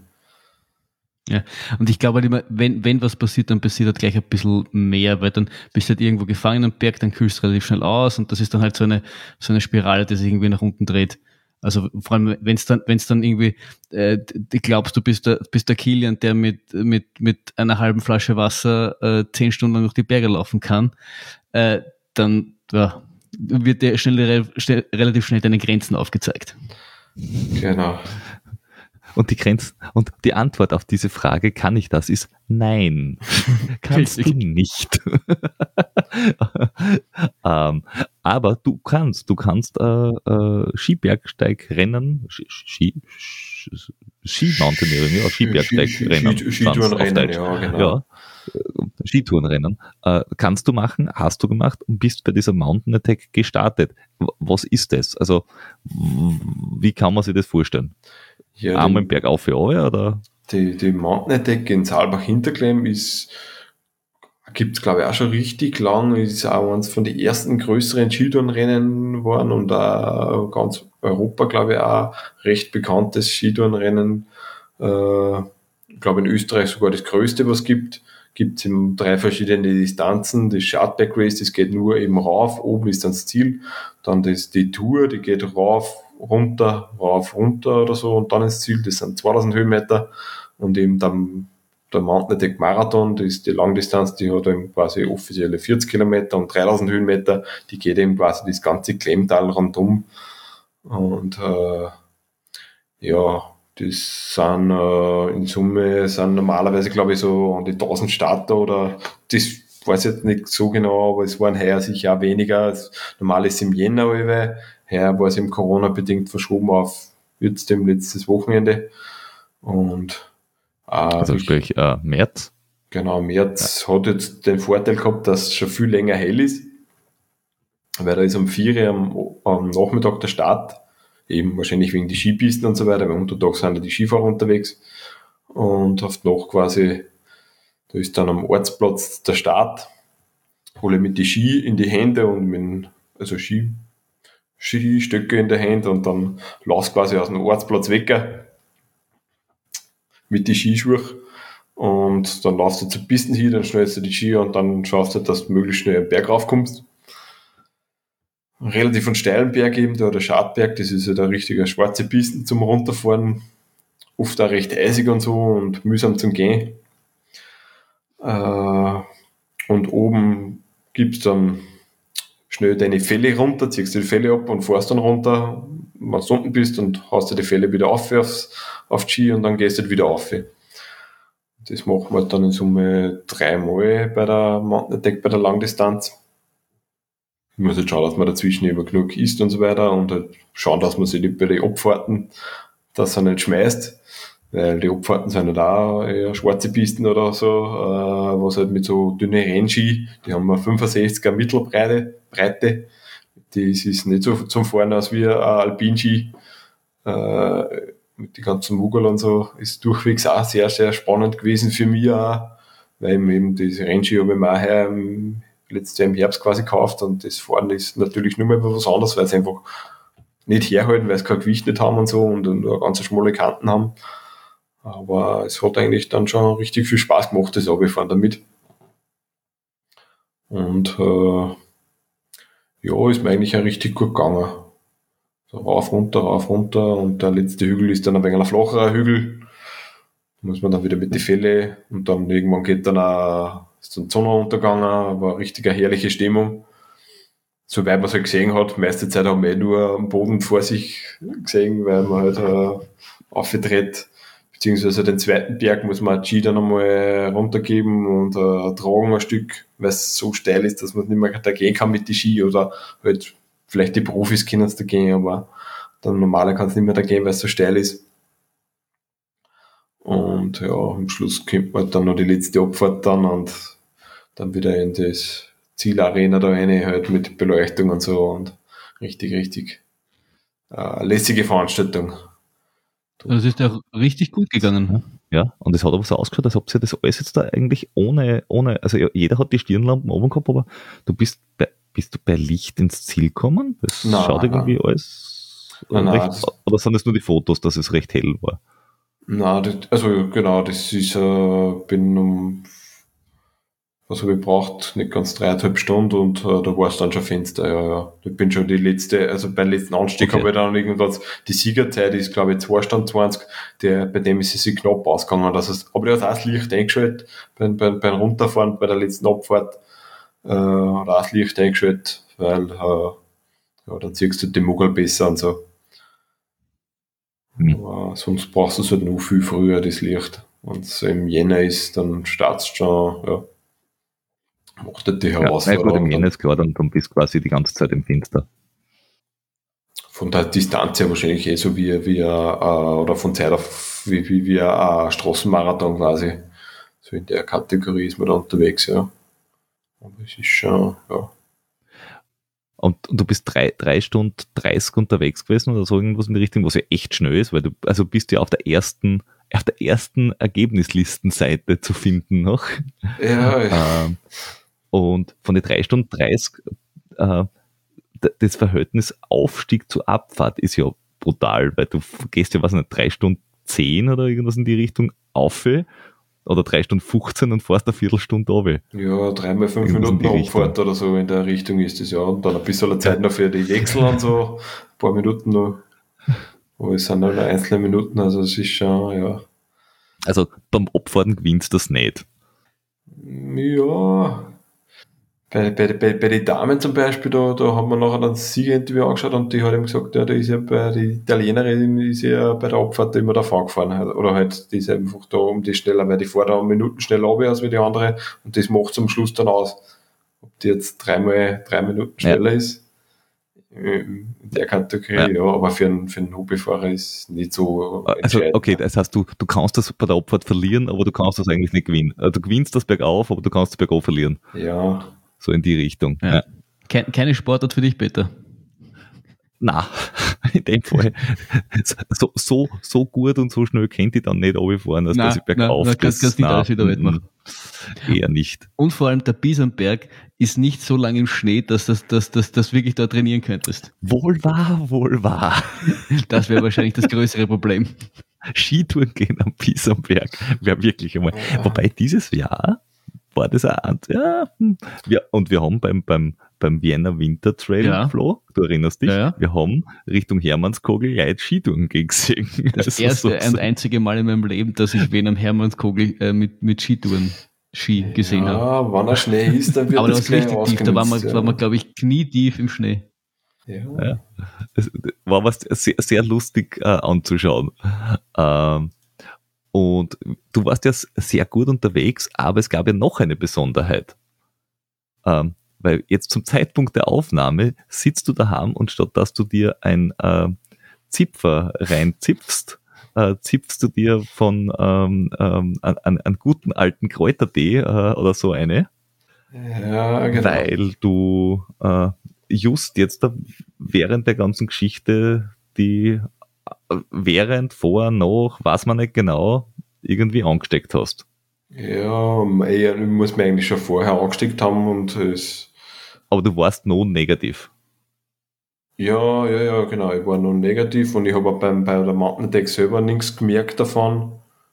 Ich glaube nicht, dass man mit, ja, und, äh, aber halt am nächsten Tag dann, es ist natürlich der, so ein Mountain Attack oder so, so ein Laufbewerb ist, eine irrsinnige Belastung auch fürs Immunsystem und das hat wahrscheinlich dann den Ausbruch oder halt die, den Krankheitsverlauf äh, dann ein bisschen äh, verstärkt oder so. Vermute jetzt einmal oder behaupte jetzt einmal, weil man ist ja oft dann nach so einem richtig intensiven Ding ist man dann am nächsten Tag gescheit K.O. und das war ja da jetzt da und dann habe ich dann einen Test gemacht daheim. Also so ein Schnelltest, der war aber auch noch negativ, aber dann halt der andere Test war, da war dann positiv und ich war halt richtig verkühlt und verschnupft und jetzt äh, bin ich halt ein paar Tage ein krank halt. Ja. Ja. Dumm gelaufen, du hast, ja. Ähm, hast du, hast du jetzt, ne? Hast du jetzt da nicht vom Gefühl, weil du gesagt hast, du hast das nicht gefühlt, quasi, dass du schlechter drauf warst oder, oder, oder, dass irgendwas nicht passt? Ähm, hast du es gemerkt von, weiß ich nicht, bist du mit Herzfrequenz gut gelaufen? Hast du das bei den Wattwerten gemerkt? Messt man überhaupt Wattwerte? Oder wie vergleichst du das, was du beim Rennen gehabt hast, mit, deinen, mit deinem Training? Also hast du da irgendeine Bezugsgröße? Mm, ja, Herzfrequenz habe ich extra beim Bewerb nicht drauf, da, weil ich es nicht unbedingt sehen wollte, wie hoch das der Puls ist. Das habe ich öfters bei Laufbewerben, habe ich auch einmal so, einmal so oder auch bei den bei die Restaurant Austria habe ich auch, glaube ich, nie einen Puls getan gehabt, weil das Ganze auf, rauf und runter da mich einfach dann nicht mehr interessiert hat und das macht eh keinen Unterschied mehr man muss das eh ein Gefühl haben und auch bei der Mann, äh, oder generell Herzfrequenz ist zwar zum Training, finde ich es nicht so schlecht, aber beim Bewerb selber, da weiß ich sowieso nicht, wenn ich jetzt Puls 180 habe, halte ich das jetzt eine Stunde aus oder halte ich das nur 45 Minuten aus? Das kann ich sowieso schwer sagen, wie mir der Tag ist oder so. Oder das ist mir dann auch egal. Das muss ich eh ein Gefühl haben und darum kann ich schwer vergleichen. Aber ich Karacho. Ja, ja, schon. Halt, man merkt es eh selber vom Schlafen her, in welchem Bereich, dass man ungefähr ja. unterwegs ist oder einfach vom Gefühl her, muss man das, wenn man jahrelang Ausdauersport betreibt, hat man das dann irgendwann erinnern, dass man nicht zu stark übertreibt am Anfang. Und das ist sie, glaube ich, schon halbwegs gut ausgegangen bei der Mountain Attack jetzt da. Ich habe so gesagt, unter vier Stunden müsste es sicher gehen. Je nachdem, drei Stunden 30 war schon so Idealziel, was ich gehabt habe, weil ich gewusst habe, ich bin daheim auch im Training einmal nicht ganz so viel Höhenmeter, mit weniger Distanz gegangen und da habe ich ungefähr drei Stunden 30 gebraucht. Und dachte, ja, das war schon ideal für wenn sie das ausgeht und das ist sie dann auch ausgegangen und ja, habe ich da jetzt, wenn ich Corona nachher nicht gehabt hätte, habe ich dann nur ein wenig schneller gefunden. Also das ja. kann, kann ich nicht sagen. Also glaube ich, ja, fast nicht. Du kannst dir, du kannst dir nächstes Jahr nochmal teilnehmen und dann kannst du kannst schauen, ob das, ob das dann besser funktioniert. Ja, genau. muss ich, wir brauchen Vergleichswerte. Ja, muss, muss ich auf alle Fälle, weil äh, mir die ganze Ausrüstung auch gekauft. Das kostet auch alles so gut gut. das, das muss ich muss ja also. und, es, und es ist ein richtiger cooler Bewerber und so. Und, äh, äh ja. Es ist, äh, ja. ist der eigentlich ausverkauft? Ja, ist auch über ausverkauft. Also muss man auch Anmeldestart dann gleich anmelden und dann kriegt man Platz und fertig. Und vorher mhm. auch wieder so, ja. Es ist auch gut gebucht. Und ja. Aber das heißt, du hast äh, für deine Zukunft eh auch schon wieder ambitionierte Pläne, weil wenn du äh, das Race Across Austria dieses Jahr wieder machst und dann nächstes Jahr wieder die Mountain Attack, dann äh, sag ich einmal, ist dein, ist dein, dein nächstes Jahr eigentlich eh wieder relativ gut gefüllt, oder? Ja, ja, ja, sicher. Also, langweilig wird's nicht, nein, und gibt genug also wir, wir wird nicht fahren und das macht, und eben gerade die Abwechslung macht's ja, macht's ja richtig spannend. Also wenn man ja. konnte mir jetzt gar nicht mehr vorstellen, wenn man nur mehr eine Sache macht, wenn man nur Radfahren darf, war mir ehrlich gesagt ein bisschen zu langweilig, wenn man nur laufen darf, was was auch nichts. Man nur Skiberg stehen kannst, da nicht, weil, was tust du dann im Sommer? Also ja. wenig die Mischung. Geht im Sommer nicht, ja. Aber geht Laufen eigentlich wieder? Oder, oder, ich meine, du hast ja gesagt, du hast es danach immer wieder mal probiert und ist immer wieder gekommen. Geht's mittlerweile? Mittlerweile geht schon wieder, ja. Mache ich, mache ich schon wieder. Jetzt natürlich auch wieder nicht mehr und jetzt in der direkten Mountain Attack Vorbereitung bin ich auch weniger gelaufen, wobei ich habe schon einige so Trainings äh, schon auch beim Laufen absolviert und so und das hat eigentlich schon wieder hin. Wie sehr oder wie lange ich wieder laufen kann, weiß ich noch nicht, aber und aber heuer ist auch das Restaurant Austria das Hauptziel. Ich habe zwar tatsächlich mich überreden lassen, dass ich beim Transit Bergmarathon nochmal wieder starte auf der Halbdistanz. äh, weil immer ein Freund am mitläuft und so. Aber das werden wir gemütlich angehen. So behauptet jetzt einmal.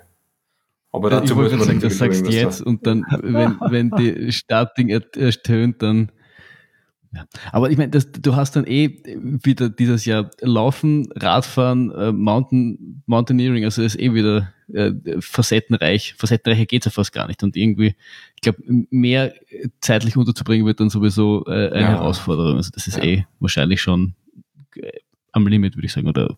Ja, genau, genau. Gerade bei der Zeitaufwand ist beim Skifahren gehen natürlich mit Hinfahren und Heimfahren auch schon wesentlich höher, als wenn man nur daheim ein bisschen aneinander läuft und so.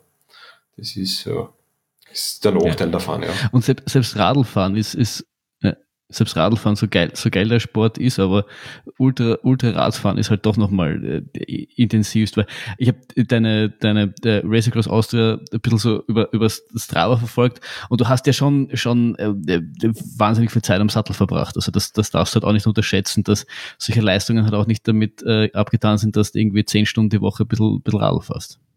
Ja, war, war letztes Jahr war schon sehr, sehr intensiv. Da sind wir immer viel lange Touren vorher gefahren und so. Aber ich sage mal, das weiß ich gar nicht, ob ich das heuer auch wieder genauso machen muss wie letztes Jahr, weil äh, ich glaube ja sogar, dass es, wenn man es ein bisschen gezielter macht, genau dasselbe Ergebnis rauskommt oder sogar ein mhm. besseres Ergebnis rauskommt.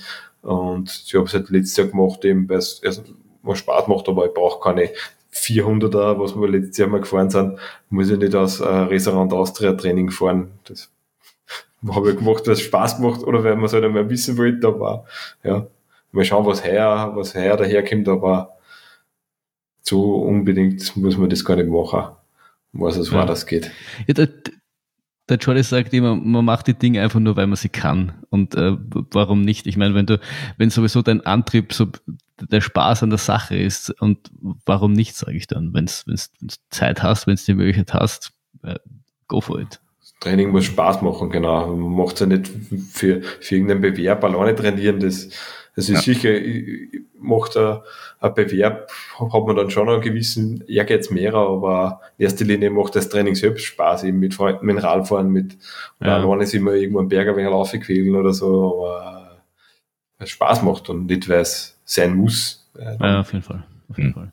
Ja, ich glaube, das ist gerade beim, also da ist vom, vom, vom, vom Spaßfaktor her, ist ja, ich glaube, das, das Skibergsteigen am, am höchsten anzusiedeln, oder?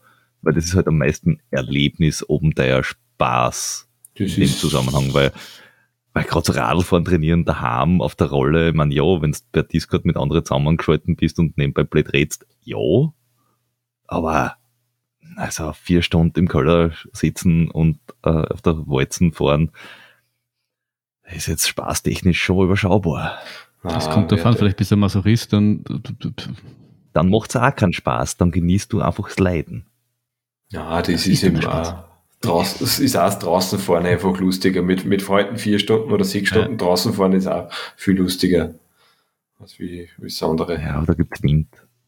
Hm? Wind? Und Verkehrsteilnehmer andere, ja. ja. genau. Aber ja. Ja, und Leid. Also die Welt ist ja schön, aber die Leid. Ach, ja. Der arme armer Bruder. Ja. ja. ja. Äh, das heißt, du hast äh, tatsächlich ein, ein, ein knackvolles Programm eigentlich. Also so im, im Winter was vor, im Sommer was vor. Vielleicht kommt Laufen jetzt auch wieder so ein bisschen um die Ecke. Äh, Fahrt wird da ja offensichtlich nicht. Na, gar nicht. Na, das, aber wie gesagt, das im Abwechslung macht nichts und ähm, alles auf einmal geht auch nicht. Man muss sich dann schon auf irgendwas fokussieren, was man sagt, das ist jetzt wichtig. Jetzt war eben das Mountain Attack. Kommt jetzt dann noch ein paar, ein paar, ein paar Sachen, kann man nicht noch mit Skitouren gehen und so und dann halt ab, keine Ahnung, Mai spätestens wird das Radfahren intensiviert werden und halt dazwischen als Ausgleichslaufen oder so werden oder ja. ja. Aber ja, das Laufen wirklich nur zum, dass man halt einen Ausgleich hat, halt, dass man halt, es ist, und ich hoffe, das funktioniert ja wieder, dass man halt, dass ich wieder ein paar Mal in der Woche 10 Kilometer laufen kann, ohne dass man was weh tut. Das hat die letzten Jahre nicht funktioniert und das, das ist schon wieder das Ziel eben mit, mit ein bisschen Stabi-Training und so müsste das ja. schon klappen. Ich glaube, dass sich die Sportarten gut, gut äh, gegenseitig ergänzen, weil ähm, ich weiß nicht, ob du es kennst, aber es gibt auch die Uphill Athlete, da hat der Kilian eh auch mitgeschrieben, wo es halt auch um genau das, das, das geht. Und ich glaube davon, ähm, jetzt das Radfahren natürlich nicht, aber generell von dem, äh, glaube ich, ähm, könntest du auch wahnsinnig profitieren. Das, das Buch habe ich liegen, ja, genau. Das habe ich jetzt in den nächsten paar Tagen auch ein bisschen Zeit, dass ja. ich lesen kann, ja. Ja, sehr gut. ich habe das die letzten Wochen gelesen, das ist echt super spannend und habe ähm, durchaus viel gelernt. Ja, ja, ja. Ja, voll. Peter, ja. hast, ja. Du, hast du noch Fragen, die du, die du loswerden willst, Dinge, die du erwähnen willst? Ähm, ist, ist, nicht? Nein, ich, ich, bin, ich bin für heute glücklich und zufrieden. Äh, alle meine Radfahrfragen werden ja, wie, wie schon erwähnt, äh, in einem anderen Podcast äh, dann äh, beantwortet werden. Und äh, über die zukünftigen Ereignisse und freudigen äh, Zieleinläufe, wenn es so viel sind, dass sie wieder für Erfolge auszahlt, dann pff, holen wir ihn halt wieder. Ob er will oder nicht. Ach so. wir wissen ja, wo er ungefähr wohnt. Ja, ja, ja. Ja, schauen wir mal. Vielleicht geht es mal gemeinsam Laufrunden aus. Ja, das war mal wieder. Äh, das wäre super. Da sind wir dabei. Äh, äh, da machen wir einfach einen Flaschendrehlauf in Linz. Richtig. Ja, ja, genau. Das gehört einmal wieder. Äh, du, mu du musst so ein bisschen warten auf uns, weil ganz können wir nicht mithalten mit dir. Aber beim das, Laufen, das, nein, beim Laufen, glaube ich, da bin ich, da bin ich nicht vor euch. Nein, das, ja. das muss, muss ich mir was ausmachen. Der Spaß in der Sache, das passt schon. Mhm. Ja. ja Im, Zweif Im Zweifelsfall kriegt er einen Rucksack umgehängt mit der ganzen Verpflegung. Dann ist er schon wieder gleich langsam mit dir. Das stimmt. Steindosenbier. Genau. Ja, Genau. dann auf jeden Fall danke, dass du dir die Zeit für uns genommen hast äh, und dass du uns einen Einblick in dein äh, facettenreich, facettenreiches Sportleben gegeben hast. Ähm, und bis bald. Ja, Ja, danke, dass ich Gast sein dürfen hab und dass ich mir, ja, dass ich euch da meine so Geschichten erzählen können hab und so und schauen wir mal, was sich noch ergibt die nächsten Jahre, ja. Hat mir auf alle Fälle gefreut, ja.